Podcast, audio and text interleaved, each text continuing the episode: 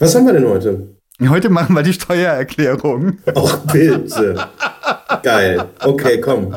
Hast du Elster oder was? Ich habe Elster oder was? okay, komm, wir elstern uns ein. Digitacheles. Digitacheles. Digitacheles.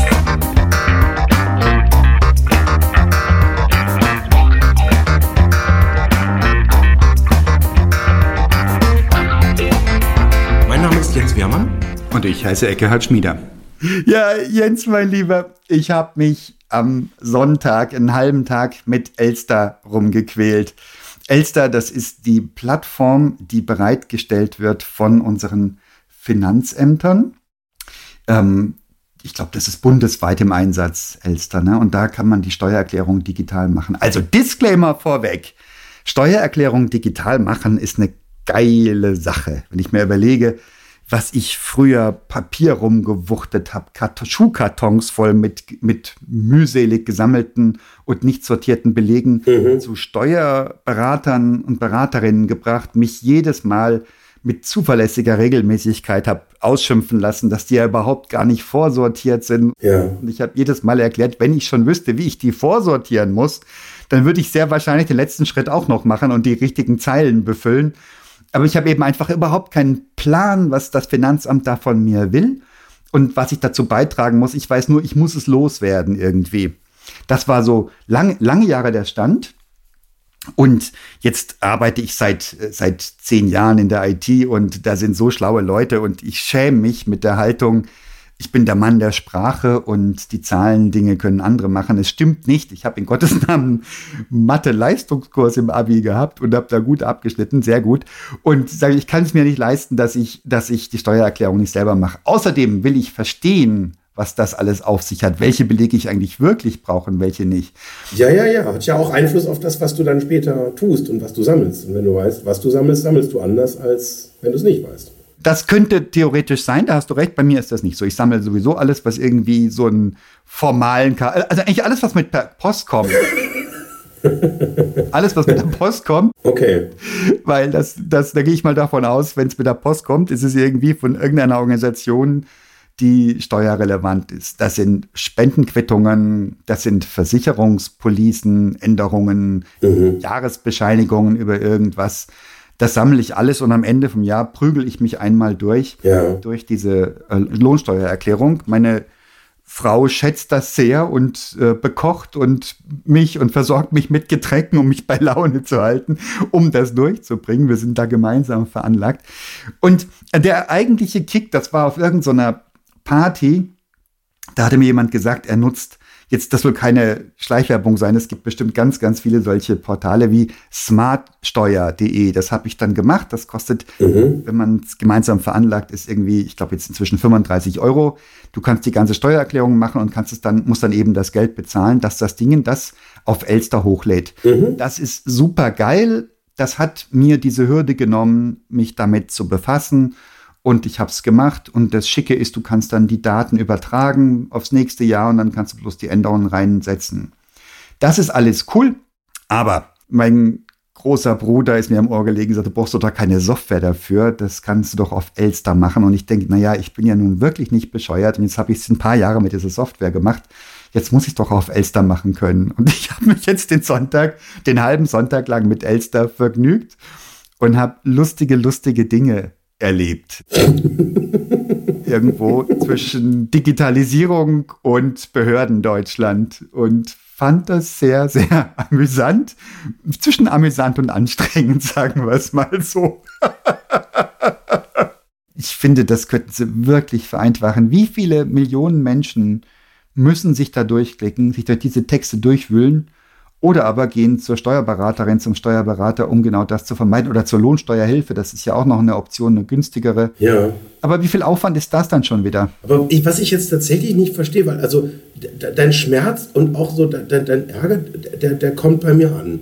So, und trotzdem sagst du, jetzt um diese 35 Euro zu sparen, das wird es schon deutlich einfacher machen, oder? Never. Nicht um, die, nicht um die 35 Euro zu sparen, sondern weil mich die Steuersoftware, die ich bis jetzt verwendet habe, die sagt mir nicht, wo dieser Fehler ist. Welcher Fehler? Jedes Jahr kriege ich eine Lohnsteuererstattung und ich kriege gesagt, die Zeile so und so viel ist verkehrt, weil Paragraph so und so und was auch immer. Ich wünschte, die würden das einfach, irgendjemand würde das für mich einmal richtig eintragen. Ich will nicht jedes Mal diesen Fehler kriegen. Und meine Hoffnung war, dass ich hier das besser machen kann, dass schon die Steuerdaten drin gewesen wären oder dass die, das Elster vom Online, das Online-Finanzamt, das von dem Offline-Finanzamt sich die Daten ziehen kann. Tut's aber nicht. Das scheint eine One-Way-Geschichte zu sein. Und ich werde wahrscheinlich wieder dasselbe Dilemma haben. Mhm. Sagen wir mal, du, ich bin Kommunikationsexperte. Ich will mich von diesem Juristendeutsch doch nicht abhalten lassen. Ich meine, ich darf mich drüber amüsieren, ich darf es auch kritisieren, aber ich will mich davon nicht abhalten lassen. Und ich gucke, wie weit die Schmerzgrenze bei mir geht. Ja, also wenn ich es einfach haben wollte, würde ich es dem Steuerberater geben. Das Geld kann man ja sogar absetzen, auch wieder, was das kostet. Also das ist, das, das geht schon alles. Ja, kann man aber auch widerrufen. nee, du kannst auf die Abtretung verzichten und dann später widerrufen. Das geht natürlich auch. Immer. Ja. Nein, ich will einfach Herr über meine Finanzen sein und auch verstehen, was da passiert. Und auch bei der Steuersoftware, da steht drin weitere Versicherungen. Und ich habe immer ganz brav alle meine Versicherungen da eingetragen, die ich habe. Und aus dem Elster-Formular geht in meiner Wahrnehmung hervor, dass das totaler Schwachsinn ist, dass sich da überhaupt niemand für meine Kfz-Versicherungen interessiert. Die interessieren sich nur für Versicherungen, die Arbeitsunfähigkeit betreffen oder Lebensversicherungen. Also die in irgendeiner Form Altersvorsorge relevant sind. Die sind steuerlich zu berücksichtigen, ja. aber nicht die Kfz-Versicherung. Und da komme ich mir wie ein Depp vor, wenn ich da brav Versicherungen reintackere und es interessiert kein Schwein und der Finanzbeamte grinst sich eins. Das, ähm, deswegen mache ich das auf Elster. Und weil mein großer Bruder gesagt hat, da braucht man doch keine Software für. ja, ich finde es total krass, weil es ist so das, der, der diametral andere Weg, den ich da gehe.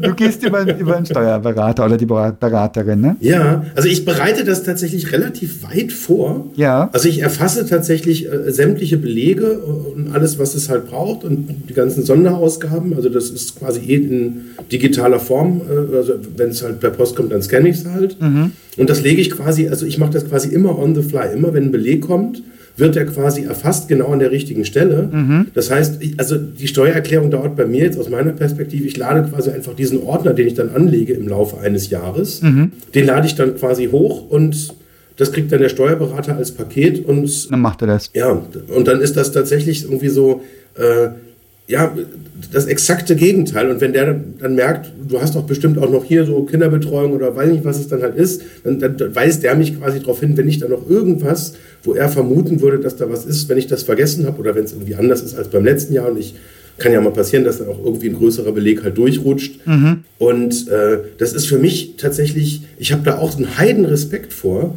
Und meine Konsequenz ist aber tatsächlich eine, genau die andere, dass ich sage, ich möchte das einfach abgeben. Ich möchte da äh, nicht im Lied sein. Ich möchte gerne die Informationen zuliefern und sozusagen so die, die meiste Arbeit, die mache ich. Mhm. Aber dann das Ausfüllen der Formulare, weil ich habe manchmal auch genau diesen Eindruck, wenn ich da irgendwo jetzt eine falsche Prozentzahl oder ein, irgendwie in der Zeile verrutsche, kurz nicht aufpasse. Mhm. Und diese Unsicherheit, die eskaliert bei mir tatsächlich gedanklich. Mhm. Und da ist es für mich irgendwie so, so völlig naheliegend, dass ich sage, ich verstehe es nicht, aber ich möchte, dass das jemand macht, der da Erfahrung mit hat und der dann auch irgendwann entweder gelernt hat, was das irgendwie für eine Konsequenz ist, weswegen dann so eine Fehlermeldung kommt oder der dann einfach da jemand anruft oder der was auch immer, aber der mir das quasi so vom Hals hält, mhm. dass ich mir da keine Sorgen machen muss, da irgendeinen blöden Fehler zu machen oder irgendwas vergesse. Da habe ich eigentlich am meisten Angst vor, dass ich irgendwas, was wichtig gewesen wäre, einfach vergesse, dahin zu schreiben mhm. oder irgendwie den Beleg zu erfassen. Oder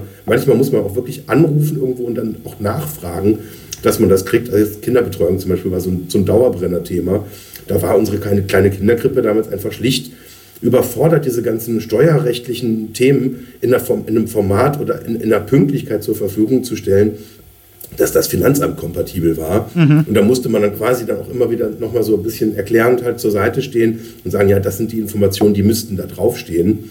Und das, also ich finde das ein, ja, eine hochgradig komplexe Aufgabe tatsächlich. Mhm. Gerade wenn es jetzt so ein bisschen komplizierter ist und man irgendwie auch hier und da keine Ahnung, wenn du dann noch irgendwie so eine kleine Selbstständigkeit halt irgendwie parallel machst und dann auch noch irgendwie Umsatzsteuererklärung machen musst. Einnahmenüberschussrechnung mache ich noch dazu, genau, das ist richtig, ja, von, von selbstständiger Tätigkeit. Ja. Das, ja, das Finde ich jetzt wiederum weniger kompliziert, da habe ich mich schon dran gewöhnt. Ja. Das ist auch ein ganz einfacher Vorgang. Ich mache das auch, ähm, auch, mit, auch mit Umsatz- oder Vorsteuerabzugsberechtigung und so weiter. Und das ist dann, obliegt dann immer so ein bisschen so der, glaube, es gibt Regeln, für mich kommt immer so ein bisschen rüber, es ist so einfach eine Entscheidung, ob es jetzt halt monatlich, quartalsweise, jährlich passiert. Ähm, hängt, glaube ich, dann markant auch von der Größendimension halt ab, was jetzt gerade gebraucht wird und äh, das, das ist im Zweifel, da gibt es dann halt auch Best Practices. Also irgendwann habe ich dann auch mal mich mit meinem Steuerberater unterhalten und hat gesagt, die machen es einfach pragmatisch bei den monatlichen Anforderungen. Die, die, die ermitteln das jetzt nicht jedes Mal, weil das einfach super aufwendig ist, sondern die treffen halt einfach eine Annahme, ähm, die der Realität voraussichtlich nahe kommt und reichen dann quasi das halt so ein, dass sozusagen jetzt bezüglich der Voraus- oder Nachzahlung halt irgendwie keine Sondereffekte da sind. Du sprichst aber jetzt von deinem Unternehmen, du sprichst jetzt nicht von dir. Nee, nee, von meiner, ich habe jetzt noch so, so, so, so, eine kleine GBR quasi noch laufen. Ah, okay. Mhm. Wo ein paar Dinge halt irgendwie drüber laufen, wo ich auch eine Vorsteuerabzugsberechtigung habe und das mache ich komplett selber. Ah, okay. Mhm. Und ich würde mich gar nicht trauen, wenn ich jetzt irgendwie eine monatliche Umsatzsteuervoranmeldung mache, da einfach irgendwas hinzuschreiben. Da, da fehlt mir dann wieder da, da, da habe ich dann so den an, ich muss das doch jetzt irgendwie so machen, wie es da exakt steht und dann diesen Pragmatismus zu haben, einfach zu sagen, nee, da schreiben wir jetzt einfach 500 Euro rein und zack, das passt dann schon mhm. und das, das ist dann so quasi so in der Größenordnung, wie es halt irgendwie das letzte Jahr halt irgendwie auch im Schnitt war, dann passt das so. Da wüsste ich nicht, an welcher Stelle ich mich jetzt sozusagen großzügig pragmatisch über die Regeln auch irgendwie hinaussetzen darf. Mhm. Und das ist, glaube ich, ein Vorteil, den hast du, wenn du das häufiger machst, mhm. dass du weißt, wo du wirklich ganz, ganz exakt hingucken musst wo du auch vielleicht wirklich noch mal zwei, dreimal dich rückversicherst. Und da habe ich mega Angst vor. Und ich hatte auch schon so bei Behördengängen, also ich habe irgendwie mal im Rahmen von so einer äh, Investitionsunterstützung, habe ich es auch mal wirklich voll verkackt. Da habe ich dann tatsächlich eine große Förderung nicht bekommen, wegen einem klitzekleinen formalen Fehler. Wow. Mhm. Wie hast du das erfahren? Ähm, indem sie einen bereits bewilligten äh, Antrag dann einfach äh, ähm, äh, ähm, quasi rückwirkend äh, für nichtig erklärt haben. Wow, okay.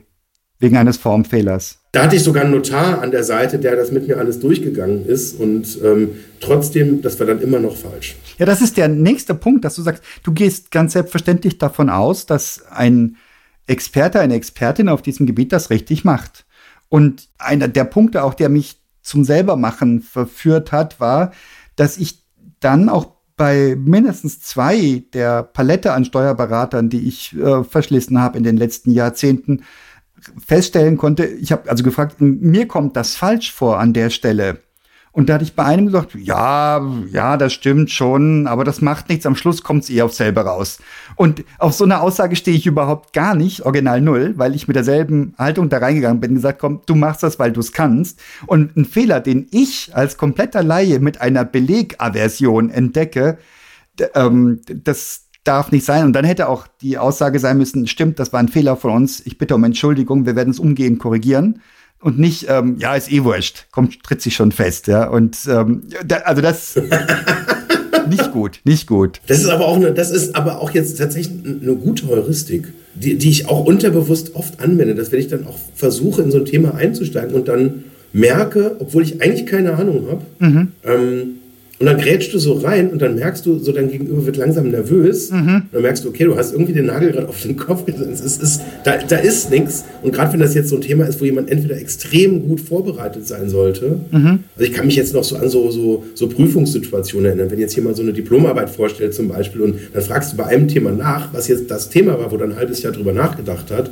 Und dann kommt der, obwohl ich kompletter Laie bin, sofort ins Schwimmen, mhm. dann, dann, dann, dann, geht bei mir quasi immer so gleich so eine Alarmglocke an, ähm, wo ich denke, okay, also wenn ich jetzt quasi ohne wirklich mich da reingedacht zu haben, das jetzt sofort falsifizieren kann, das ist genau dann dieser Effekt, ja. wenn du sagst, als Belegleihe kann ich dem Steuerberater kurz auf einen Fehler hinweisen, einfach so zufällig beim Drüberschauen, das, ist, das tut natürlich weh. Nicht schön. Ja, und da, also ich habe das Vertrauen verloren. Ist natürlich eine Frage der Komplexität. Jetzt sind meine Steuererklärungen sicher eine Bagatelle.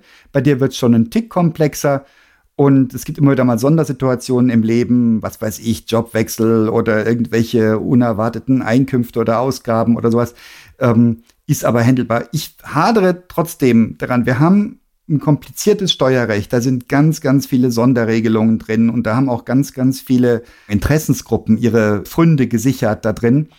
Und die, an denen darf nicht gerüttelt werden. Also von wegen Bierdeckelsteuererklärung ähm, wird nicht passieren. Aber einmal jemanden durchzuschicken und das zu leisten, was diese ganzen Softwares da draußen leisten, die einem da helfen bei der Steuererklärung, das kann doch nicht so viel verlangt sein, auch von einer deutschen Behörde nicht. Also ich finde das richtig, richtig heavy. Ja, das ist relativ krass. Ich war jetzt vor ein paar Tagen, habe ich auf einer Veranstaltung äh, ähm, einen Vortrag ähm, gehört von der Ministerpräsidentin aus Estland. Ja, die ist klasse, gell? Äh, und die hat dann mal so ein bisschen über die Prozesse halt gesprochen. Mhm. Und da, das ging jetzt eher, also der, der Fokus war jetzt eher Unternehmensgründung. Mhm. Und die hat tatsächlich dann auch was gemacht, was ich ganz spannend fand, nämlich sie hat das Ziel an den Anfang gestellt. Sie hat gesagt, sie wollen ähm, das fördern, dass Menschen sich selbstständig machen, dass es mehr GmbH-Gründungen gibt, dass, dass Leute sich trauen, einer Idee nachzugehen. Mhm. Deswegen haben sie gesagt, was ist das, das Einfachste, was wir eigentlich tun können, ähm, und die Erkenntnis ist easy. Lass uns den Prozess der Anmeldung einfach extrem einfach machen. Und was ich auch spannend fand, war quasi so der Umkehrschluss, der sich daraus ergibt. Lass uns das Beenden einer solchen Aktivität auch einfach machen. Mhm. Weil wenn du in Deutschland sagst, das hat nicht funktioniert, so eine Gesellschaft mit beschränkter Haftung quasi zu liquidieren oder auch mit einer Insolvenz zu beenden, mhm. das hat so viele Konsequenzen, dass allein aufgrund der Angst vor diesen ganzen Konsequenzen, die ja keiner wirklich genau versteht ganz am Anfang oder verstehen will, dass das so eine Barriere ist, weil du kannst ja nicht einfach sagen, hat nicht geklappt, wir lassen es und dann ist das, dann ist das durch, sondern da ergeben sich einfach ein riesen Rattenschwanz und das quasi das Gründungsthema von der Seite aus aufzuziehen und sagen, nee, wir, wir gehen das Problem von beiden Seiten an und machen das radikal einfacher und dann gucken wir uns quasi alles, was in der Mitte an, da ist, an und versuchen, dass die Leute eine Idee haben, das einfach hinkriegen. Ja, ja. Und das ist so, da kann man jetzt sagen, gut, Estland ist klein, ne, nur eine gute Million Einwohner insgesamt mit allen Inseln und drum und dran. So groß wie das Saarland. Saarland ist wunderschön. und das ist echt abgefahren, was wir uns da für Probleme ja, machen will ich gar nicht sagen, sondern wir müssten es wahrscheinlich ja aktiv auflösen. Ja. Aber das ist echt bitter. Und das ist, und das verhindert so viele Möglichkeiten, die wir da eigentlich hätten. Völlig richtig. Und das eine ist ja auch die, die faktisch formalistische, rechtliche Seite, äh, was alles getan werden muss, um zu gründen und was alles getan werden muss, um abzuwickeln. Dann hast du einen Makel in Deutschland, wenn du ein Unternehmen in Sand gesetzt hast. In den USA gehört das quasi zum guten Ton, wenn ich das richtig verstehe. Das wird so kolportiert. Ob das wirklich stimmt, weiß ich auch nicht. Aber wenn der Gesetzgeber sowas mal sagen würde oder eine politische Größe sagen würde, genau das, was die Premierministerin in Estland gesagt hat, nämlich wir wollen das erleichtern, wir wollen das Gründen und das Scheitern erleichtern, mhm. dann hätten wir da schon, erstens mal würden es viel mehr Leute tun, das würde viel normaler werden und wir hätten auch schon einen gesellschaftlichen Konsens, dass das dazugehört zu einer fortschrittlichen, innovativen Gesellschaft, dass man eben auch scheitert. Ja. Ich habe übrigens in Frankreich auch schon mal ein Unternehmen abgewickelt und ähm, das ist in Frankreich auch kein Zuckerschlecken. Das ist überhaupt ziemlich sperrig. Ja, genau. So, und liebe Zuhörerinnen und Zuhörer, wir machen heute ein kleines Experiment. Äh, ich beschreibe mal ganz kurz, was ich visuell gerade sehe. Ähm, wir machen nämlich heute die Steuererklärung vom Eckhart gemeinsam. So.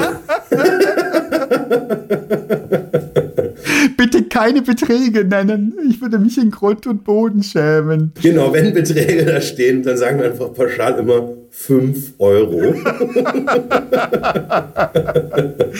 so, und ich sehe jetzt hier gerade Login mit, dann stehen da ganz viele Wörter, äh, zwei Menüleisten, dann können wir gleich nochmal ein bisschen genauer drauf eingehen. So, und jetzt lädt der Eckert hier gerade eine Zertifikatsdatei hoch. Ja, das gibt also fünf Optionen, wie du dich einloggen kannst. Zertifikatsdatei, Personalausweis, Sicherheitsstick, Signaturkarte. Mit Personalausweis? Hast du schon so einen neuen Personalausweis, womit das geht? Ähm, habe ich nicht, hätte ich haben können. Ich habe den beantragt, aber ich müsste dazu nochmal wieder aufs Amt gehen, um mir diese Digitalisierung dort händisch freischalten zu lassen.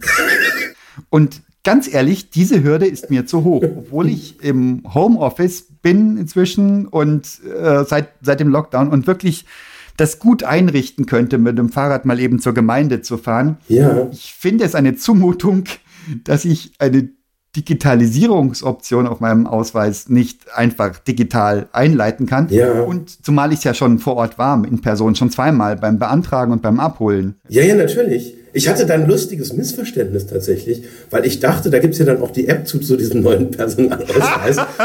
Die Perso-App.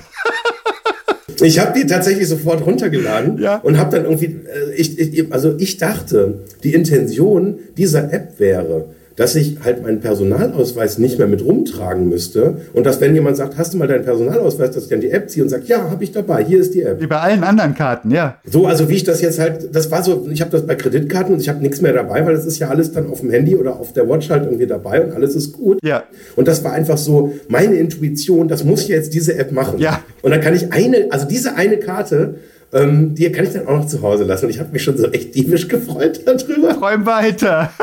noch eine Karte weniger. Mega. Nee, und dann war es halt genau das andere, dass ich quasi mit der App dann Sachen machen kann, wenn ich quasi zu Hause meinen Personalausweis neben dem, also ich, ich funktioniere quasi mein Handy um zum Kartenlesegerät und kann dann meinen Personalausweis damit lesen und dann jetzt zum Beispiel hier bei der Elster mich darüber dann authentifizieren. Habe ich am Anfang erstmal nicht verstanden. Oder, oder liege ich da falsch? Keine Ahnung, aber dazu musstest du nochmal, du musstest dreimal zum Amt, ne? Du musstest beim dritten Mal das noch irgendwie unterschreiben, dass es jetzt auch digital geht oder nicht. Oder geht das mit dem normalen Ausweis und der App? Nee, ne? Das kann ich nicht valide sagen, weil ich habe das nie benutzt. Weil ich hatte noch keine Anwendung tatsächlich bisher, wo ich in die Verlegenheit gekommen wäre, mich online mit dieser App und dem Personalausweis ähm, zu identifizieren. Ich hatte sie einfach noch nicht. Na, ich prüfe das mal nach, du. Das äh, finde ich spannend. Es gibt wohl auch keine Anwendungsfälle. Doch hier, er, ist vor mir. Das ist, triggert mich total. Ich finde, komm, wir machen jetzt meine Steuererklärung. Ja, gerne, gerne. Aber das wird der Grund sein, warum die digitale, der digitale Ausweis keine Verbreitung hat. Es ist ähm, unverhältnismäßig sperrig, das zu bekommen und du kannst nichts damit machen. Hier, Elster könnte sein. Es geht aber auch mit Zertifikatsdatei.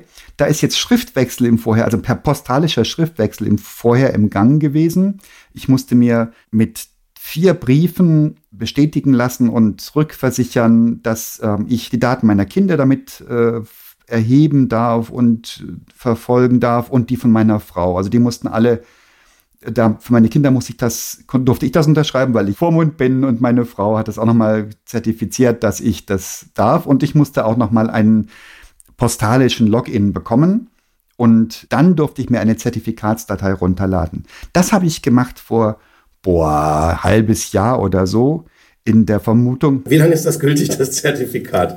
Oder, oder müssen wir die Folge abbrechen, weil das Zertifikat nicht mehr gültig ist? Ah, hier, ich sehe es ja. Du, da ist ein Datum drauf. 25.05. Im Mai habe ich das gemacht, ja. Und am Sonntag, letzten Sonntag, ähm, also geraume Zeit später, ähm, habe ich versucht, mich da einzuloggen und habe gedacht, scheiße, Zertifikatsdatei. Vier Monate gültig. Habe ich das oder habe ich nicht? Und dann bin ich da, habe ich da wild rumgeklickt und habe gedacht, ich muss jetzt wieder so einen postalischen Ding anstoßen, aber bis das da ist, ist die Abgabefrist verstrichen oder was auch immer. Ja. Und habe das erstmal liegen lassen und habe mir einen Kaffee in mich reingestürzt, bis es mir dann deuchte, ah, das habe ich schon mal gemacht, ja, und dann habe ich das irgendwo abgelegt und ich habe es tatsächlich so schlau abgelegt, dass ich es wiedergefunden habe. Also, ich habe hier eine Zertifikatsdatei und ich habe mein Passwort und ich klicke auf Login. Login, die Spannung steigt. Da redelt ein, ein Rädchen. Na, also wunderbar. Mhm, sehr schön. Und ich kann ein neues Formular. Dann kam die erste Enttäuschung, weil ich hatte gelesen, dass ich die Steuerdaten hier automatisch importieren kann. Das gilt aber leider erst dann, wenn du es schon einmal über Elster abgegeben hast. Ja. Das heißt, die Software scheint nicht, obwohl da ihr Online-Finanzamt drüber steht, die scheint nicht Zugriff zu haben zu den Daten, die im Finanzamt hinterlegt sind. Das wäre meine große Hoffnung gewesen, weil über diese andere Software habe ich immer Fehlermeldungen vom Finanzamt zurückgemeldet bekommen. Du hast das und das in die falsche Spalte eingetragen. Das hätte nicht in Spalte 62, sondern in Spalte 78c gehört. Da habe ich mir die Mühe nicht gemacht, das nachzutragen. Und jedes Mal habe ich wieder das Gefühl, scheiße, das werde ich wieder Ärger kriegen. Und ich hatte die Hoffnung, dass Elster die Daten automatisch richtig einliest. Tut es nicht, sondern es ist einfach, ich muss einmal mindestens muss ich es korrekt anlegen. Bin mal gespannt. Sehr wahrscheinlich werden Korrekturen, die vom Finanzamt kommen, dann nicht hier automatisch richtig gestellt werden. Und Genau, was der Eckhart, liebe Zuhörerinnen und Zuhörer, jetzt gerade nicht vorgelesen hat, ist die erste Belehrung über die Fehler der letzten Benutzung der Online-Anwendung. Ja. Nämlich, Sie haben Ihre letzte Sitzung nicht über die Funktion Abmelden beendet. Bitte verwenden Sie aus Sicherheitsgründen immer die Funktion Abmelden. Ja, ist unglaublich. Da bin ich richtig abgestumpft schon vor dieser Warnung. Das macht meine, meine Online-Bank auch immer. Und ich melde mich grundsätzlich nicht über den Button abmelden ab. Da habe ich gar keinen Nerv für. Da bin ich schon längst wieder bei anderen Sachen. Und dann meldet sich das automatisch. Aber ich mache so eine, die, App, die Apps meiner Bank und Elster offensichtlich auch äh, niemals auf, ohne diese Warnung zu bekommen, weil ich es immer so zugem einfach äh, sich selbst habe schließen lassen. Und dann habe ich hier wunderbar 2, 4, 6, 8, 10, nehmen wir 1, 2, 1, 2, 3, 4, 5, 6, 7, 8, 9 verschiedene Formulare, die ich hier anklicken könnte. Belegnachreichung zur Steuererklärung. Antrag auf Lohnsteuerermäßigung. Ja. Einkommensteuererklärung, unbeschränkte Steuerpflicht. Ja. Antrag auf Steuerklassenwechsel. Äh, Formulare, ein Entwurf, null übermittelte Formulare. Äh, Staaten, Staaten, Anzeigen. Mein Posteingang. Oh, zwölf ungelesene Nachrichten. Zwölf ungelesene Nachrichten. Da will ich gar nicht reingucken. Wenn es zwölf sind, ist das bestimmt irgendwas Böses. Und man beachte, dass Deutsch Belegnachreichung zur Steuererklärung Beleg nachreichen zur Steuererklärung, dafür hat es nicht gereicht. Das wäre so viel freundlicher. Oder Sie möchten einen Beleg zur Steuererklärung nachreichen, wäre noch charmanter gewesen. Nomen est Omen. Ja, Einkommensteuererklärung, unbeschränkte Steuerpflicht, EST 1a. Ja. Jetzt, wenn man kein Steuerberater ist, finde ich das schon wieder eher auf der sperrigen Seite. Da gibt es sicher jetzt viele Hörerinnen und Hörer, die das vollkommen normal und richtig finden. Ich finde es eher sperrig. Und hier ist mein zuletzt gespeicherter Entwurf, weil ich habe nach einem halben Tag meine Steuererklärung immer noch nicht fertig gehabt. Jetzt klicke ich mal hier auf den zuletzt gespeicherten Entwurf, Bearbeitung fortsetzen. Da unten kommt ein normalsprachlicher Satz. Möchten Sie genau dort weitermachen, wo Sie aufgehört haben? Da sage ich mal nein, weil wir uns ja das Vergnügen gönnen wollen, hier mal reinzugucken. Und hier steht Startseite des Formulars, falls ich es nicht wissen sollte.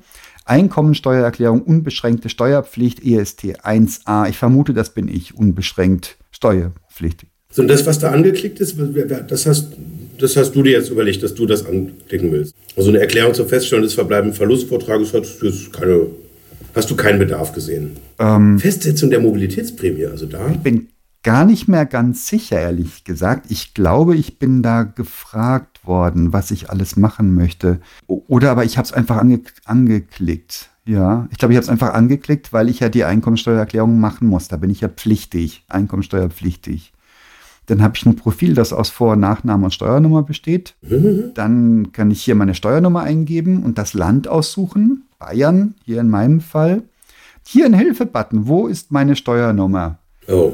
Das ist doch auch entzückend. Und da kommt ein Text mit irgendwie etlichen, etlichen Abschnitten dazu, Oh. Und Hinweisen pro Bundesland. Sehr gut. Hinweisen pro Bundesland, mit dem Standardschema der Länder. Was aber auf den normalen Screen nicht mehr drauf Das passt. passt auf den normalen Screen nicht drauf. Leider. Da sind die Standardhinweise zu ein bisschen zu groß für. Kann man ein bisschen rüber scrollen. Okay, das ist lustig. Ja, sind schöne so 12 bis 13-stellige äh, Zahlen, Buchstaben, Kombinationen. FFBBB UUUUP. Ja, okay. Ich weiß nicht, was mir die nutzen sollen. Vielleicht damit ich sicher sein kann, dass ich das richtige Standardschema habe. Ach ja, guck. Hier, meine Steuernummer entspricht dem bayerischen Standardschema. Tatsächlich. Hast du Glück gehabt. 3-3-5. Wunderbar. Das sieht sehr, sehr wild aus. Ja, und lange, lange, lange, lange Erklärtexte und dann auf dem Steuerbescheid, wo man das sehen kann. Mhm. Mach's weg, bitte. Ich, ich, ich, Ich merke schon, du bist, der, du bist wenig resilient. schneller. Please, please, schneller. Ich könnte jetzt eine neue Steuernummer beantragen. Ja, komm, das machen wir. Die, die Zeit, die nehmen wir uns. Du willst mich in Teufels Küche bringen. Wir haben ja Zeit. Wir haben ja nichts mehr. Wir haben ja, wir haben ja erst so kurz vor zehn abends. Komm, wir machen so eine, so eine ganze Nacht durch und dann hören wir irgendwann morgen früh der Akku vom Aufnahmegerät alle ist. auf, aufzunehmen. No way, ich fittel da nicht wüst rum.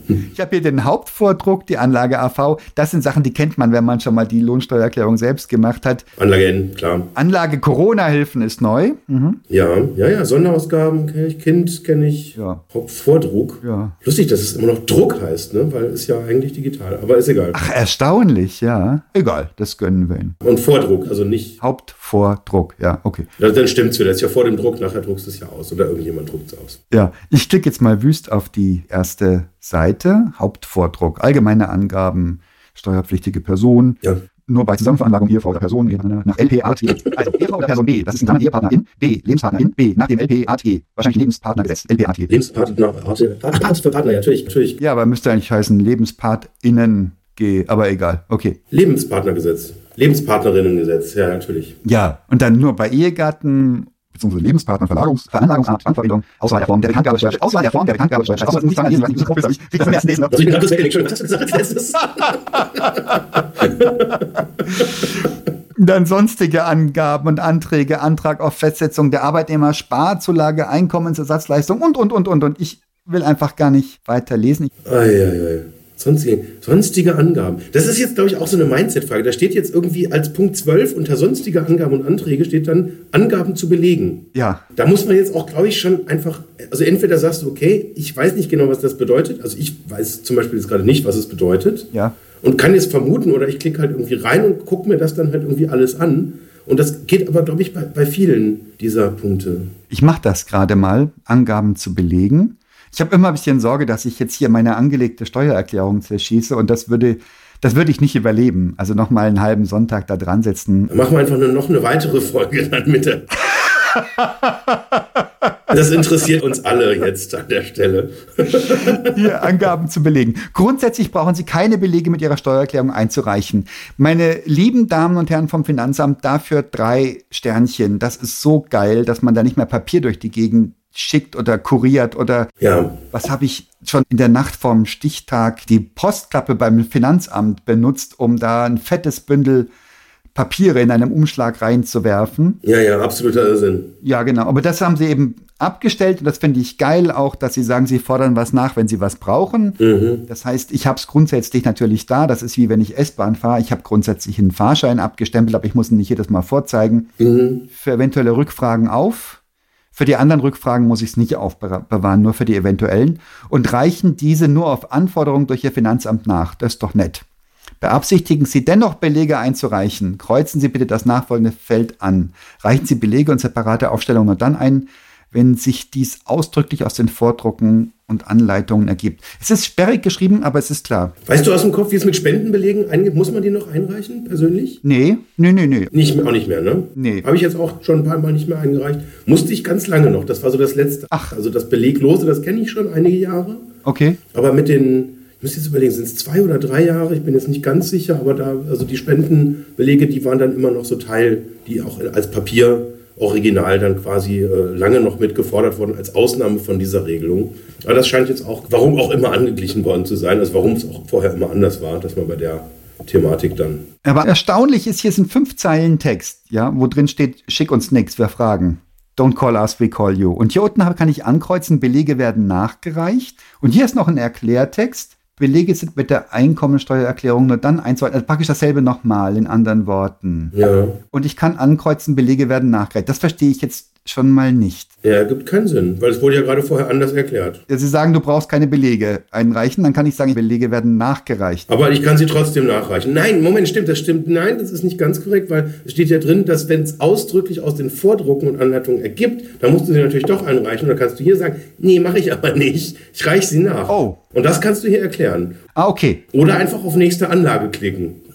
Ah, okay. Aber das weiß ich zu dem Zeitpunkt noch nicht, aber da müsste ich dann wieder auf die Startseite und dann sagen, da war doch irgendwas mit Belegen. Deswegen ist es der zwölfte Punkt und auch der letzte Punkt unter den der Überschrift, die ich vorher vorgelesen habe, die ich schon wieder vergessen habe.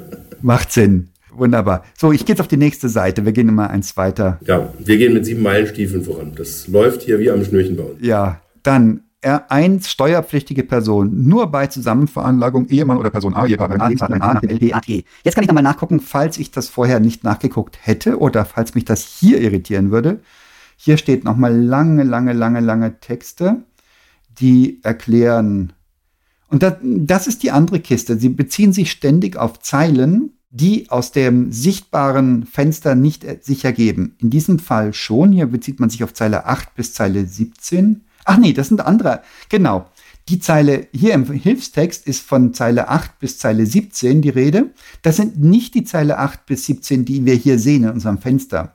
Das sind die Zeile 8 bis 17 und du musst wissen, du müsstest praktisch einen, so einen leeren Lohnsteuervordruck vor dir liegen haben, um dann zu gucken, wo sind die Zeilen und was steht da drin? Das sind die, das sind die Zeilenverweise aus dem Papierdokument, was dir gar nicht vorliegt. Oder aus dem elektronischen Dokument, aber ich habe das Dokument hier nicht zur Verfügung. Es steht auch nicht, klick hier, dann siehst du, welche Zeilen wir meinen. Es wird sich auf die Zeilen bezogen. Okay. Das machen die schon seit vielen Jahren, auch die Steuerberater und Beraterinnen, die ich schon bemüht hatte in der, im Vorfeld. Auch die reden immer von den Zeilen.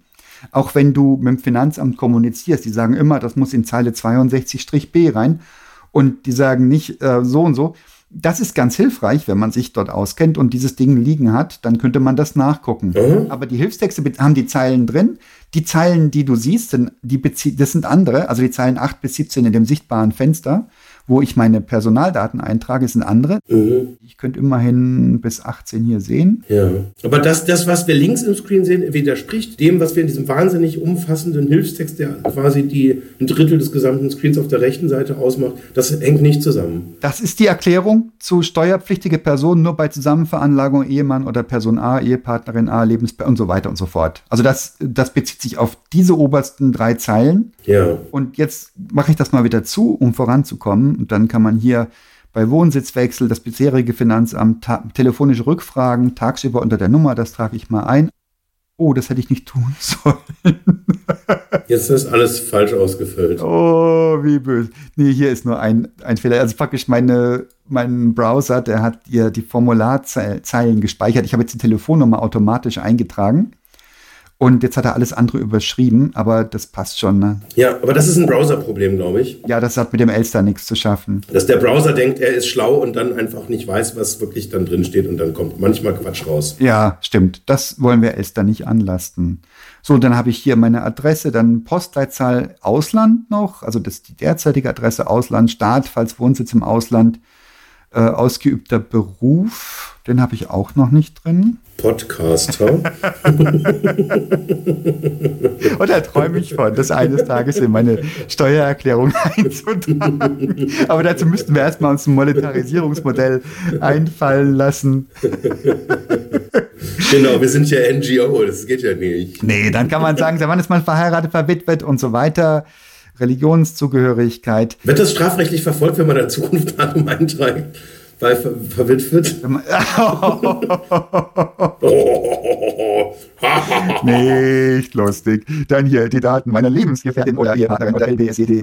Wohnsitz abweichend. Na gut, müsste wahrscheinlich auf sicher jeder mögliche Fall erklärt. Zusammenveranlagung, Einzelveranlagung. Wir haben Gütergemeinschaft vereinbart. Das sind natürlich Dinge, die hier auch wieder erklärt werden, Zeile 8 bis 17. Hier ist auch wieder die Frage. Ja, ja, ja. Wenn man das wirklich alles lesen will, man braucht unfassbar viel Zeit. Ja, und das ist alles in diesem beachtlich ausführlich und in diesem Nominalstil geschrieben. Also man muss da müsste da viel Mühe machen. Ich habe jetzt die Zusammenveranlagung angekreuzt.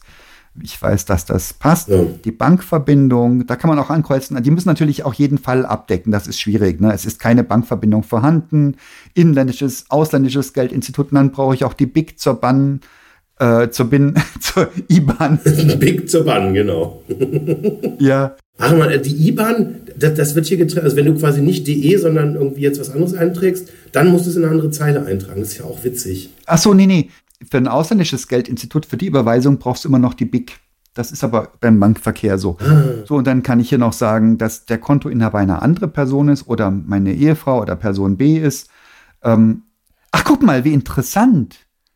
Steuerpflichtige Person, Ehemann, Person A und Ehefrau ist Person B. Habe ich das irgendwo angekreuzt, dass, dass ähm, ich nicht Person Ich bin der Beantragende. Wissen Sie, dass ich der Mann bin? Oder habe ich das irgendwo angekreuzt vorher? Oder nehmen Sie an, dass der Mann das eben macht? Stimmt, da steht der Ehemann nicht bei Person B. Ja. Das ist ja geil. Das ist ja richtig geil. Guck mal hier. Die gehen jetzt, die gehen echt davon aus, dass du oder haben die eine, eine, Vornamenserkennung vielleicht? Das halte ich jetzt für ein hartes Gerücht, mein Lieber.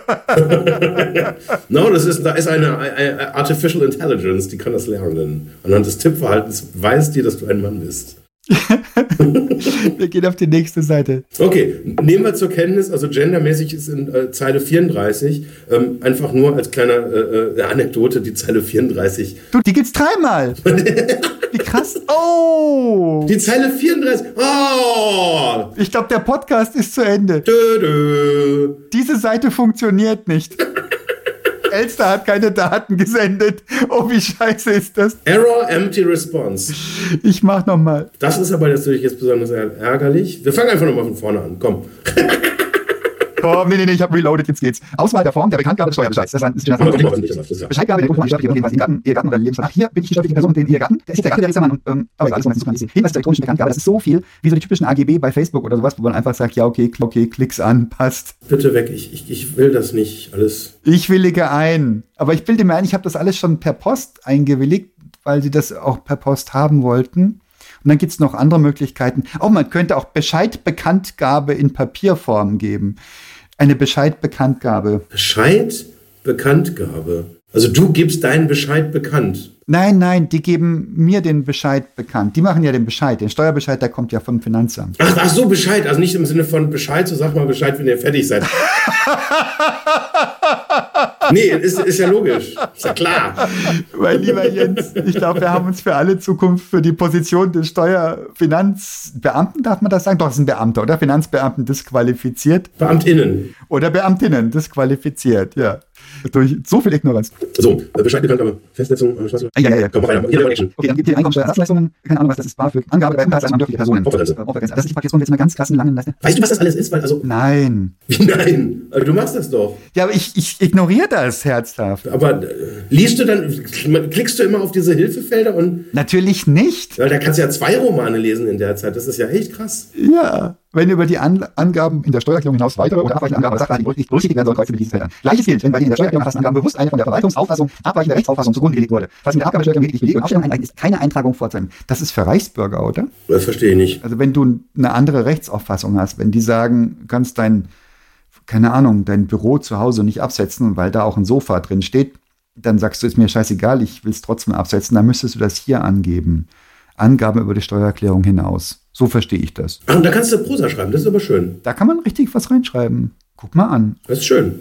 Aber 999 Zeichen nur. Ja, das muss reichen für das Sofa. Also Prosa aber jetzt nicht beliebig viel, ne? Also nur fürs Sofa kurz. Das Sofa hat vier Zeichen. Genau, das ist ein Geschäftssofa. Und es ist beides Zeile 45. Es gibt ja auch Berufe, die auch ein Sofa zur Ausübung des ähm, Berufs auch erforderlich. Ja. Hier interessanterweise in Zeile 45 oben, oh, jetzt habe ich hier angekreuzt, über die Angaben und so weiter, steht die kleine Zahl 175. Das ist nicht erklärt. Was bedeutet das? Ich habe keine Ahnung, was 100. Kann man da drüber klicken? Nee, 175. Habe ich versucht, gibt kein, gibt kein. Ah nee, ach, wenn ich das anklicke, geht, geht hier oben das, ist das Feld angekreuzt. Keine Ahnung. 175. 175. Ein Paragraph vielleicht? Ja. Keine Ahnung. Nächste Seite. Nur bei Wechsel der Religionszugehörigkeit im Kalenderjahr, um, für das ich meine Steuer mache, wechseln wir nicht. Nee. Nicht? Ich habe jetzt mitgewirkt, wenn du mich da bitte kurz eintragen. Absatz 11, Mitwirkung bei der Steuererklärung. Müssen wir jetzt alle äh, Zuhörerinnen und Zuhörer da auch mit eintragen? Dass die auch jetzt, nein, ist, wir haben ja keinen Rückkanal. Nee. Also du musst dann die Steuererklärung ab, also bevor quasi in den Shownotes dann die, äh, die ganzen äh, Hinweise kommen, wie man das jetzt hätte besser machen können. Oh no. Oder ja. Sonst müsstest du sie aufhören. Also musst jetzt schnell sein, sonst. Also ich klicke mal weiter, ganz schnell. Ja. Also, wir klicken wahrheitsgemäß Jens Wehrmann. Hier Angaben zum Belegen. Hier ist wieder die Belehrung zu den Belegen. Ach, das haben wir gerade schon. Da waren wir schon. Ach, da, war, da hatten wir vorher reingeklickt. Der führt uns jetzt praktisch hier durch. Das ist mir auch noch gar nicht aufgefallen. Ja, ja, ja, natürlich. Wir sind jetzt schon bei 12. Wir haben sehr schnell das alles durchgeknickt. So schnell kann das mit der Anlage gehen. Riester, da ist der Riester. Ach. Anlage den habe ich nämlich wieder gesucht gehabt. Hinterher, ich bin nicht mehr dahin gekommen. Das ist Anlage AV. Ja, AV. Von Angaben zur steuerlichen Förderung von Altersvorsorge. sogenannte Riester-Verträge. Audio-Video, ne? Was ist das? Ja, ist halt- Wir haben jetzt Audio in dem Fall, also wir haben Audio, ja. Aber ich weiß nicht, wer der Riester ist. Ich hatte den überflogen gehabt, ich habe das nicht. Haben die auch einen Rürup? Rürup haben die auch. Das ist aber ganz woanders, Ach. weil der irgendwie versorgungstechnisch anders bewertet wird als der Riester. Ja, nehmen wir den Riester. Wer politische Vorbildung hat äh, von, von vergangenen Regierungen, ist hier an dieser Stelle klar im Vorteil.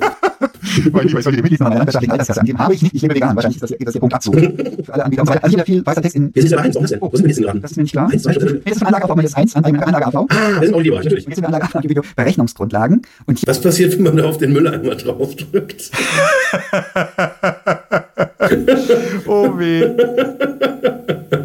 Oh weh und so weiter. Ja, ja, aber ich helfe gerne, ne? Also Ja, ich merke schon, das hat so einen gewissen Spaßfaktor. kein Problem. Anzahl der Kinder für die Kindergeld. Ach ja, das ist auch total spannend. Hier hast du Anzahl der Kinder, Geboren vor dem 1.1. Zeilen 16, 17, 18 und das sind immer wieder andere, Ze- also das sind zwar dieselben Zeilennummer, aber bei einem anderen Formular und dann gelten die wieder nicht für das, was, hier, was sie hier sagen. Also, du kannst geboren vor dem 1.1. Da stehen jetzt auch wieder so Codezahlen. Ach, guck, Was ist denn los? Da steht jetzt 305, 315, 115, 225 spannend, ähm, spannend. und das ist ja völlig nach dem Zufallsprinzip.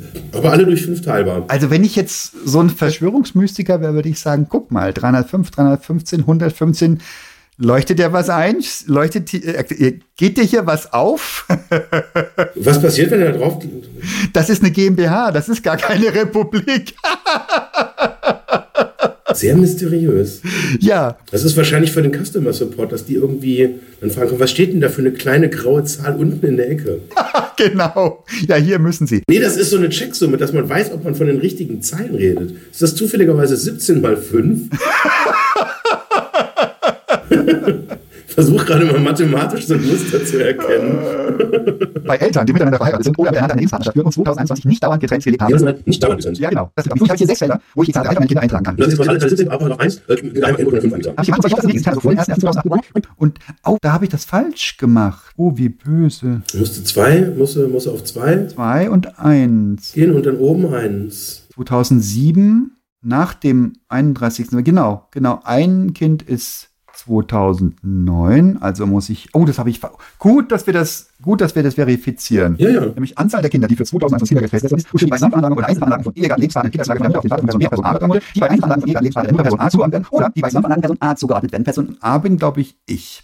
Also ich war nach etwa dem achten oder neunten Wort draußen, das tut mir leid. Ja, und dann haben wir die anderen Spalten auch noch. Aber jetzt habe ich 105 und 115 bei Zeile 17. Ich hoffe, dass das stimmt. Es ist schon spät. Boah, und dann haben wir noch alle anderen Kindergeldberechtigten. Ja, ja, ja, ich, jetzt haben wir aber wirklich einen bösen Fehler korrigiert. Jetzt gehe ich nochmal rüber. Kein gemacht wird. Alter, ich weiß nicht, ich, ich weiß nicht, ob sich das für ein Audioformat eignet. Das ist ja schon, man kriegt ja schon, man wird blind, wenn man es lesen muss. Ja, nee, wir müssen irgendwie schneller machen. Es ist, ist unerträglich gerade. Widerruf des Verzichts auf den zusätzlichen Sonderausgaben. Das habe ich auch noch nicht verstanden. Hier, das ist ein doppelt verneint. Oh, jetzt bin ich wieder raus. Ich habe rückwärts geklickt und bin raus. Das ist nicht gut. Wir sind wieder in äh, der Titelseite von der Anlage AV. Aber ich habe doch nur zurückgeklickt. Jetzt mal ganz kurz, da, da war Angaben zu den Kindern. Im Browser oder in der Maske? Du musst, du musst immer auf Abmelden klicken, ne? Das ist nur, weil du das schon wieder vergessen hast. Ja, ja pass auf. Ha. Altersvorsorgeverträge, für die kein zusätzlicher Sonderausgabenabzug geltend gemacht wird. Die Zeilen 31 bis 40 sind auszufüllen, die habe ich nicht. Ich sehe keine Zeilen 31 bis 40. Wenn Sie keinen zusätzlichen Sonderausgabenabzug wünschen und gegenüber dem Anbieter Ihres Altersvorsorgevertrags nicht bereits auf den zusätzlichen Sonderausgabenversuch verzichtet haben, das ist jetzt so viel negativ, dass ich es nicht verstehe. Die Zahlen so und so sind nur auszufüllen, wenn Sie keinen Abzug wünschen Kein Abzug geltend gemacht wird. und nicht auf den Abzug verzichtet haben. Also ich habe nicht geltend, gem- also ich habe keinen Abzug gewünscht und den Abzug nicht geltend, nee, habe ich nicht verzichtet. Also, ja. Ich habe keine Ahnung, ich habe da, ich habe da gepasst und hier hätte der Riester, die Riester-Verträge hätten hier rein müssen. Ja, aber du hast nicht verzichtet, oder? Ich habe gegoogelt an der Stelle und da waren die Foren voll von Menschen, die so eine Sprache verstehen und die sich mit so einer Sprache gegenseitig bedienen. Ach, Steuerberater. Keine Ahnung, oder so laienhafte. Die sagen, ich verstehe das. Ich kann dir das gerne erklären. Ja, da, da werde ich von geträumt, aber die haben dann irgendwelche gefachsimpelt über die Details, die ich dann natürlich auch nicht verstanden habe. Aber hier müssen die Riester-Verträge rein, so viel habe ich verstanden. Und dann bin ich eben zurück und habe es nicht mehr gefunden. Wir haben da schon mal was vorbereitet, liebe Zuhörerinnen und Zuhörer. So. Und dann habe ich jetzt hier Punkt 5, Widerruf des Verzichts auf den zusätzlichen Sonderausgabenabzug. Widerruf des Verzichts auf den zusätzlichen Abzug. Also ich den Verzicht auf den Abzug. Dreimal negativ. Moment, das haben wir doch eben gerade noch erklärt. Und jetzt kannst du, also bei vier haben wir das noch erklärt und jetzt kannst du schon wieder widerrufen. nee, nee, du kannst es woanders widerrufen haben. Weil du wahrscheinlich dann falls du nicht weißt, dass man auch auf vorherige Seite klicken kann, dass man dann quasi den, in, in Absatz 5 den, die Aussagen vom Absatz 4, den man falsch verstanden hat, gleich wieder widerrufen kann, nämlich den Verzicht auf den zusätzlichen Sonderausgabenabzug. Nein, ich, ich verstehe das so. Bei dem Riester-Anbieter hätte ich sagen können, ich verzichte auf den Sonderausgabenabzug. Ja, an dieser Stelle könnte ich darauf verzichten. Das heißt, dann könnte das Finanzamt sagen, ja, okay, lieber Anbieter, äh, hat er gleich so gesagt, aber hier bei uns sagt er, äh, verzichtet auf den, der, der, der, den Verzicht des zusätzlichen Sonderausgabenabzugs. Oh, ich hätte mir ein Glas Wasser hinstellen sollen. Ich habe gerade irgendwie so ein Bild von Loriot vor Augen, vor meinem gedanklichen Auge. Schon, ja, schon. In Heather Netherthorpe, Middle Fritham.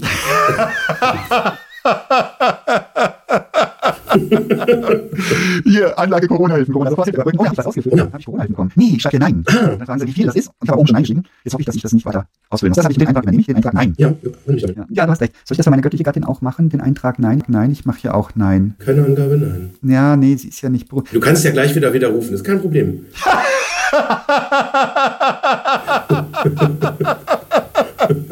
Handwerkerleistung. Achso, genau. Hier zu den Teilseiten. Geringfügige Beschäftigungen im Privathaushalt, sogenannte Minijobs. Das finde ich jetzt wirklich hilfreich, dass Sie sogenannte Minijobs dazu schreiben, damit sie verstanden werden. Da, solche Gesten hätte ich mir mehr gewünscht an mehr Stellen. Haushaltsnahe Beschäftigungsverhältnisse, Dienstleistungen, Handwerksleistungen, nur bei Einstehenden, nur bei Einstehenden oder Einzelveranlagung von ihrer Lebenspartner, nur im Feld der Zusammenveranlagung von Einzel- oder Einzelveranlagung. Ich gehe mal weiter und klicke hier geringfügige Beschäftigung haben wir nicht. Das ist da, wo die Leute ihre Putzfrau eigentlich schwarz, die schwarze Putzfrau, äh, die, die schwarz arbeitende Putzfrau eintragen, Entschuldigung, eintragen müssen. Oder den Putzmann. Oh, das aufpassen, was du hier sagst. Oder den, den weißen Putzmann eintragen müssten und es nicht tun. Den weißen Putzmann, genau. Dann haben wir ja. Puh, das haben wir halt gerade nochmal gekriegt, die Kurve. Ja, ja, danke. Kann man ja auch Schwarzleistungen eintragen, wenn man irgendwie so. Einkünfte aus Schwarzarbeit. Ja, genau, ein, nee, hier kann ich jetzt, jetzt potenziell äh, abgegebene Einnahmen aus Schwarzarbeit widerrufen. Mal ganz pauschal. Haushaltsnahe Beschäftigungsverhältnisse, sozialversicherungspflichtige Beschäftigung im Privathaushalt, haushaltsnahe Dienstleistungen, Hilfe im eigenen Haushalt, Pflege, Dienstleistung. Boah, Paragraph 37 SGB 11 Pflegetagegeld. Aufwendungen abzüglich Erstattungen. Art der Aufwendungen, Aufwendungen abzüglich Erstattungen, ja. Das ist eindeutig wenigstens. Summe, dann hast du. Aber das, das Grundprinzip ist schon, wenn ich es gar nicht kapiere, dann lasse ich es einfach leer und lasse halt Vorteile aus, oder? Das ist so die Grundlogik, nachdem sich das hier aufbaut. Ist ja nicht so, dass sie dann gleich ins Gefängnis kommen, sondern. Nee, das wäre meine Hoffnung, ja. Also mein, meine größte Ambition, das war auch, als ich mich entschlossen habe, die Lohnsteuererklärung selber zu machen, damals vor Jahren, da habe ich eben gesagt, ich will mich nicht so dumm fühlen, dass ich der Einzige bin, der 600 Euro hinblättert, um seine Lohnsteuererklärung gemacht zu kriegen. Ich will verstehen, was das, was, wie das zusammenhängt. Und ich habe mir dann gesagt, mein Ziel ist es nicht, so viel wie möglich Erstattung rauszuholen, sondern mein Ziel ist es, also so viel wie möglich zu verstehen, aber diese Pflicht hinter mich zu bringen. Mhm. Weil ich werde ja dann gemahnt und dann kriege ich Strafzahlungen. Also das will ich nicht haben. Also da, dann bin ich auch ein ordentlicher Staatsbürger, ich will das hinter mich bringen. Ja, ja, ja. Und mit, der, mit dem Anspruch ging das dann recht leicht. Und ich habe dann tatsächlich signifikant mehr Steuerrückzahlungen bekommen als die vielen Jahre davor mit Steuerberatenden. Und das hat mich krass verblüfft. Ich hätte es im Einzelfall natürlich durchgehen müssen, woran das nun liegt. Ich habe es bleiben lassen. Vielleicht hat er es einfach richtig ausgefüllt. Oder? Ja, hätte sein können, hätte sein können. Nichtsdestotrotz ist das diese, beim Finanzamt, die sind ja auch nicht auf den Kopf gefallen. Und ich habe ja auch Korrekturen bekommen. Also die haben das schon geprüft und nachgeschaut alles. Ähm, und jetzt habe ich eine andere Ansprechpartnerin beim Finanzamt. Jetzt kriege ich wieder signifikant weniger raus. Und die kriege ich dann irgendwie lange, lange Schreiben auf diesem Recyclingpapier, wo dann drin steht, ähm, der Eintrag von Zeile 62b ist aufgrund von Paragraph so und so nicht statthaft. Ja, ich hatte neulich, wenn ich das ganz kurz einschieben darf, das, das war jetzt im Bürokontext, da habe ich auch, ähm, da war meine Kollegin äh, äh, gerade nicht da und dann habe ich quasi mal die Post aufgemacht und da kamen drei Briefe vom Finanzamt. Okay. Jeweils in den kleinen Kuverts ich habe gedacht, oh, jetzt geht es hier aber ab. Mhm. Ähm, und es stellte sich dann raus, das war ein Schreiben, was die aus Porto-Gründen dann einfach in verschiedene Kuverts getan haben. Nee. Und ich habe dann irgendwie, also das, da gibt jetzt, da gehen jetzt die, die, die, die da, da, kann ich jetzt nur noch Theorien aufstellen, was danach passiert ist. Also entweder habe ich geschludert beim Öffnen und habe das nicht einfach in der richtigen Reihenfolge oder die, die, die Packen, die da drin waren in, dieser, in diesen drei Briefen, so zusammengesetzt. Und ich habe das am Anfang nicht verstanden, weil beim ersten dachte ich, glaube ich, das ist ein geschlossenes Schreiben. Und beim zweiten habe ich dann irgendwie so gemerkt, okay, diese Theorie stimmt nicht.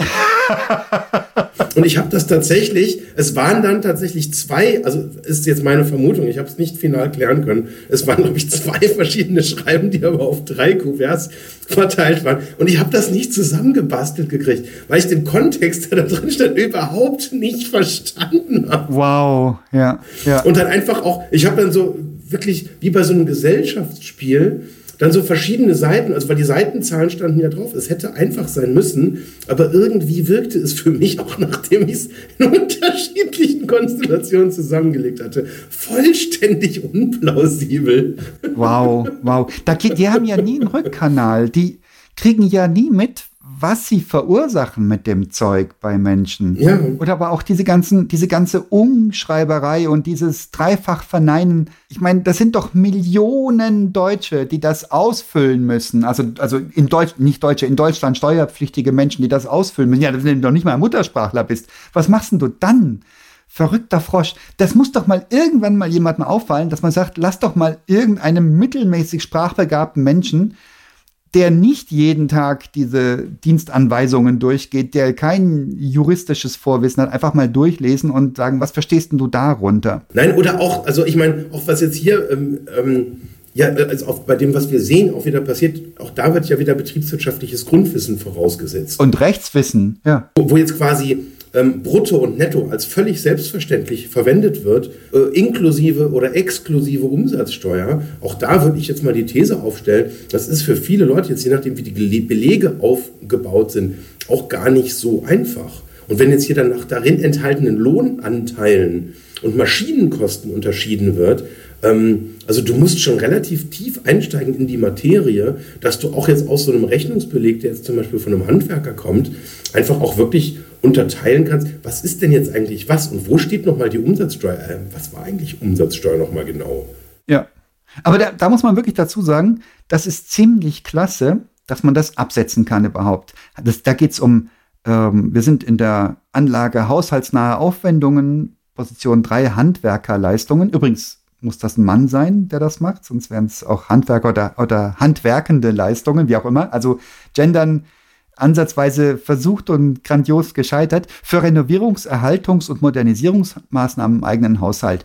Damit soll meines Wissens dem der Schwarzarbeit vorgebeugt werden, dass man nicht sagt, komm hier 500 Euro auf die Kralle und dann war's das. Aber auch nur die Lohnanteile. Wollte ich gerade sagen, also das ist jetzt. Also das ist die Idee dahinter, dass wirklich nur dass sozusagen die Arbeit angesetzt werden kann. Die Arbeit selbst, ja, ganz genau, das ist richtig. Und jetzt irgendwelche äh, ähm, Maschinenfahrtkosten und Lohn. Äh, nee. Und da ist der Kick, dass, ich weiß nicht, das ist seit wie vielen Jahren, seit fünf, sechs, sieben Jahren so. Und seit fünf, sechs, sieben Jahren beauftragen wir Handwerker mit haushaltsnahen Dienstleistungen. Und ich weiß nicht, so zwei von drei Rechnungen enthalten natürlich nicht Lohnanteile, Maschinen und Fahrtkosten separat sondern da musst du jedes Mal wieder nachfragen, sagen, ich brauche eine andere Rechnung, die geht nicht. Und dann ähm, habe ich schon, also die, der Klassiker ist ja, dass dann kommen hier 700 Euro oder 1200 mit Rechnung. Ja, dann sage ich immer, also schon, wenn ich das beim, beim, bei der Angebotslegung schon mitbekomme, dann sage ich, nee, tut mir leid, wir arbeiten nicht mit dir. Wir machen das offiziell. Da bin ich ganz felsenfest überzeugt, dass es richtig und gut und sinnvoll, die, diese Dinge nicht schwarz zu machen, weil wir alle davon leben, dass das offiziell gehandhabt wird, dass hier offiziell das durch die Bücher geht. So, wenn aber, was ich aber auch schon hatte, dass das gar nicht so klar war, offensichtlich auf Seiten des Handwerkers, das waren also alles Männer, deswegen gendere ich nicht, ähm, und das dann hinterher kommt und dann, boah, dann aber ist aber teuer, wenn du das mit Rechnung haben willst. Und die sagt, hallo. Und natürlich kriegst du eine Rechnung, wo das nicht drin steht. Mhm. Und ich frage mich, was machen die denn seit sechs, sieben Jahren, seit es das gibt? Die geben immer die falschen Rechnungen raus. Die Leute bezahlen die Rechnungen, beschweren sich oder beschweren sich nicht. Ja. Und ähm, setzen es ab oder setzen es nicht ab. Und dann habe ich hier einen, der, der war ohnehin von vornherein dubios. Das war beim Aufbau unserer Küche. Das waren so freischaffende Monteure. Und die haben dann gesagt, so, wir wollen jetzt zusätzliches Geld, weil wir auch hier Steckdosen verlegt haben. Und das ist da im Preis normal nicht drin. Gesagt, naja, gut, also hätte man natürlich vorher auch mal sagen dürfen und einen Kostenvoranschlag geben dürfen, aber was soll's. Ja, dann hat, er gesagt, dann hat er auf einen Zettel geschrieben, einen dreistelligen Betrag, mittleren bis höheren dreistelligen Betrag, wollte er jetzt haben für die Steckdosenverlegung, Mhm. die man nichts, die man nicht sah, weil ja da die Küchen davor, die jetzt die Küche davor steht. Und hat gesagt, also im ersten Schreck, dann mal, um Gottes Willen, ja, schnell und überweisen sollen wir und hm, und Bargeld haben wir nicht in der Höhe und so weiter. Und dann, ach ja, Moment, Moment, Moment, Moment. Ähm, ordentliche Rechnung bitte, ja. Und dann sind die wieder abgezogen. Und ähm, dann irgendwie Monate später kamen sie mit, ähm, mit, ja, wo ist jetzt das Geld? Und meine Frau sagte dann, äh, ja, wo ist jetzt die Rechnung?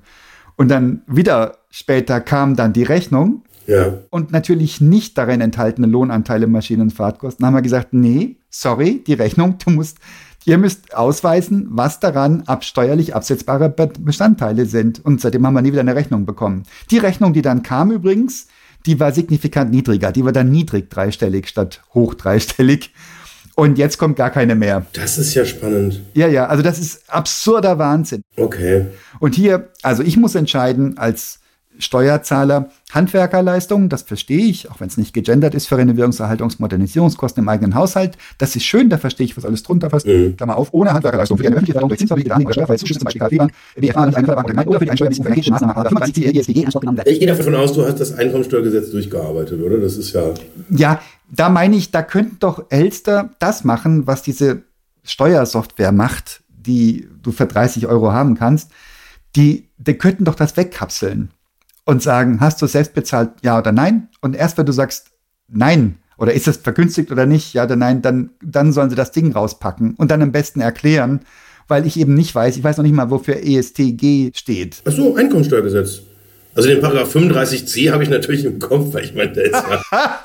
Hallo! Im Zweifel, falls ich meinen Paragraph nicht weiß, dann habe ich den natürlich immer in meiner Familienbibliothek. Gleich neben dem Sams steht das. Und links vom bürgerlichen Gesetzbuch, genau. Ja. ja, das BGB, gut, das habe ich ja gelernt. Das ist ja kein Problem. Das hast du auswendig, genau. Das ist ja natürlich, also die wesentlichen Teile. Also, Und jetzt hier, das ist auch eine Sache, die mich ein bisschen irritiert. Hier vier nur bei Alleinstehenden. Aber ihr wisst doch, dass ich nicht allein stehe. Ich habe doch ganz vorne schon gesagt, dass ich verheiratet bin. du, aber ganz ehrlich, also das kann ich jetzt erklären. Ja. Weil die Steuererklärung dauert so lange. Kleine Veränderung. Ich saß zwei Monate im Stübchen. Meine Frau hat nach mir gerufen, ich bin nicht gekommen. Irgendwann hat sie gesagt, Schatz, jetzt ist Schluss. Schatz, bitte doch, ich hab Hunger. Nein, ich kann nicht, ich mach Steuererklärung. Ach, das ist ja spannend. Die Kontrollziffern sind nicht mehr durch fünf teilbar hier. Ach, guck. Heide, nein. Ja, das ist nicht gut. Das ist aber durch vier, durch vier. Außer die 225, die ist nicht durch vier teilbar. Ja, also laut einzuweisenden Gemeinden Antrag der die Aufwendung laut Zeile 36, wo immer die sein mag, die ist nicht, ist nicht ersichtlich. Wo in Zeile 36, auf welchem Dokument, auf welchem Formular, in der Anlage außergewöhnliche Lasten anschließt. Und oder Zeile 4 der Anlage haushaltsnahe Aufwendung, die muss natürlich vorliegen haben, irgendwo. in einem anderen Verhältnis. Ja, wenn du jetzt hier online hinklickst, dann ist ja der ganze, dann, dann musst du erst wahrscheinlich dich abmelden, damit das gespeichert wird. Und um dann wieder dahin zu kommen. Ja, ich könnte ein anderes Fenster aufmachen. Ich könnte natürlich auf, das weiß ich gar nicht, ob der das erlauben würde, dass ich den in zwei Tabs aufhabe. Wahrscheinlich schon. Musst du erst postalisch beantragen, würde ich sagen. Die Lizenz für, für Mehrfensterbenutzung. Das ist aber, hm, geht nur persönlich. Da musst du persönlich irgendwie äh, beim Bürgerbüro vorsprechen. Man kann sich des Spaßes halber natürlich auch dumm stellen und sagen, das ist aber arg sperrig geschrieben. Man kann aber auch wirklich versuchen, da durchzukommen. Und ich schwöre, ich versuche da durchzukommen, weil ich eine Strafe abwenden will. Ich will das ja abgeben und möglichst sinnvoll ausfüllen. Und ja, ganz im Hinterstübchen habe ich auch, ich würde natürlich schon ganz wahnsinnig gern so viel wie möglich zurückbekommen von den üppigen Beträgen, die ich so abführe. Und das ist trotzdem ermüdend und sperrig und ähm, schwierig, wirklich das Ganze zu machen. Eben auch, weil die Sprache nicht ansatzweise angepasst ist. Ach, hier sind meine Kinder. Schau, hier habe ich den, den Fehler ähm, aber korrigiert, dass ich ein Kind habe, das danach geboren wurde. Ich weiß nicht, ob das ein Vorteil oder ein Nachteil ist. Hier, mein erster Sohn ist rot eingerahmt. Ich habe versucht rauszukriegen, was das ist. Die anderen sind nicht rot eingerahmt. Normal kriegst du einmal einen kurzen grünen Rahmen und dann ist gut. Und ich krieg nicht raus, warum das so ist, warum das hier sein mag. Hier hast du wieder 13 Posten, die angekündigt sind, Angaben zum Kind, ähm, ob man Anspruch oder keinen Anspruch auf Kindergeld hat, ähm, Wohnsitz im Inland, im Ausland, ähm, Angaben zum Kindschaftsverhältnis. Leuchtet mir ein, dass diese Angaben gebraucht werden können für spezielle Fälle, aber finde ich albern, dass ich jetzt gefragt werde. Allein dieses, Kindschaftsverhältnis bestand von, und da wird nicht das Jahr gefragt, sondern die Monate. Also ich muss hier 1.1. bis 31.12. eintragen. Ja, kann ja nur das Jahr sein, für das du die Steuererklärung machst. Das macht ja keinen Sinn. Ja, genau. Und das muss ich aber, das muss ich insgesamt für jedes Kind an diesem Formular zweimal eintragen. Also insgesamt sechsmal muss ich 0101 bis 31.12. eintragen. Und alle Zahlen heißen Zeile 10. Wo, wo, wo, wo? Was, was? Die ersten vier Zahlen heißen alle Zeile 10. Ach, die heißen alle Zeile 10. Ja, ja, und dann kommen sehr, sehr viele Zeilen 11 und noch mehr 2000, nee, 2012, sage ich schon. Na gut, weil das wahrscheinlich dann im Formular dann auf die Zeile 11 kommt. Ähm, und das ist aber hier in mehreren Stufen abfragen. Ist aber nicht, nicht dann hier Angaben für ein volljähriges Kind. Und ich sage, ähm, ich habe doch gesagt, dass keiner volljährig ist. Eckhard, wie lange, wie lange dauert das denn noch? Wann sind wir denn endlich da? Ich glaube, wir geben es auf, oder? Wir geben es auf. Wir geben es auf. Alter Verwalter. Und ich, ich merke das jetzt gerade so in der Retrospektive, was da jetzt die letzte Stunde, das, das, mich, mich strengt das unfassbar an. Total, mich auch, ja. Das ist so ein so ein Energiedieb, also gar nicht so sehr dann diesen Satz zweimal zu lesen und dann so eine Vermutung anzustellen, was meinen die dann da? Mhm. Also ich gebe jetzt zu, in diesem Modus wie gerade lasse ich mich dann von, von, diesen lustigen Wörtern auch tatsächlich extrem ablenken. also ich, ich, ich will dann auch erstmal die falsche Annahme treffen, weil ich es dann irgendwie an der Situation irgendwie auch spaßig finde.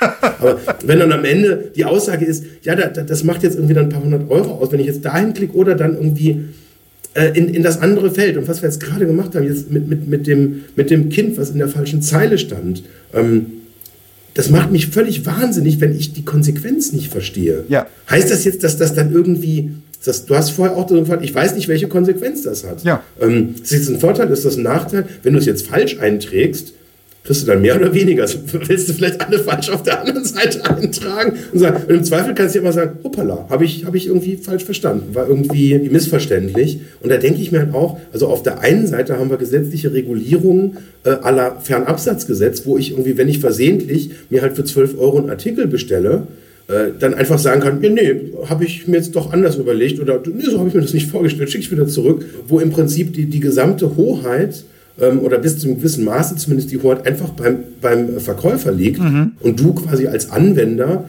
beschützt wirst, relativ radikal beschützt wird, würde ich jetzt mal sagen. Mhm. Und jetzt in diesem Fall bist du der Anwender und kleine Klickfehler, kleine Verständnisfehler, sprachliche Uneinigkeiten, wie, also wir, wir reden jetzt ja vor allem nicht nur, wenn du jetzt sagst, ich kann das aus, aus, der, aus dem Standpunkt eines Germanisten beurteilen, was jetzt die dritte Verneinung exakt ist. Mhm. Aber sind wir uns auch hundertprozentig sicher, dass die Person, die das Formular geschrieben hat, das auch kann? Ein guter Punkt, ja. Also, ne? Ja. Was mir jetzt gerade auch noch in den Sinn kommt, ähm, jetzt gerade mit dieser Annahme, dass, also im Prinzip geht es ja darum, je mehr ich hier angebe, je mehr ich verstehe von diesen ganzen doch komplexen Sachverhalten und auch noch komplexeren Formulierungen, mhm. desto mehr Möglichkeiten ergeben sich ja auch, dass ich quasi dann sozusagen durch diese Erklärung auch eine Erstattung bekomme. Mhm. So, das heißt jetzt ja aber im Umkehrschluss, wenn ich da irgendwas nicht verstehe und jetzt einfach sage, okay, also eine Anlage AN, nee, AV, Entschuldigung,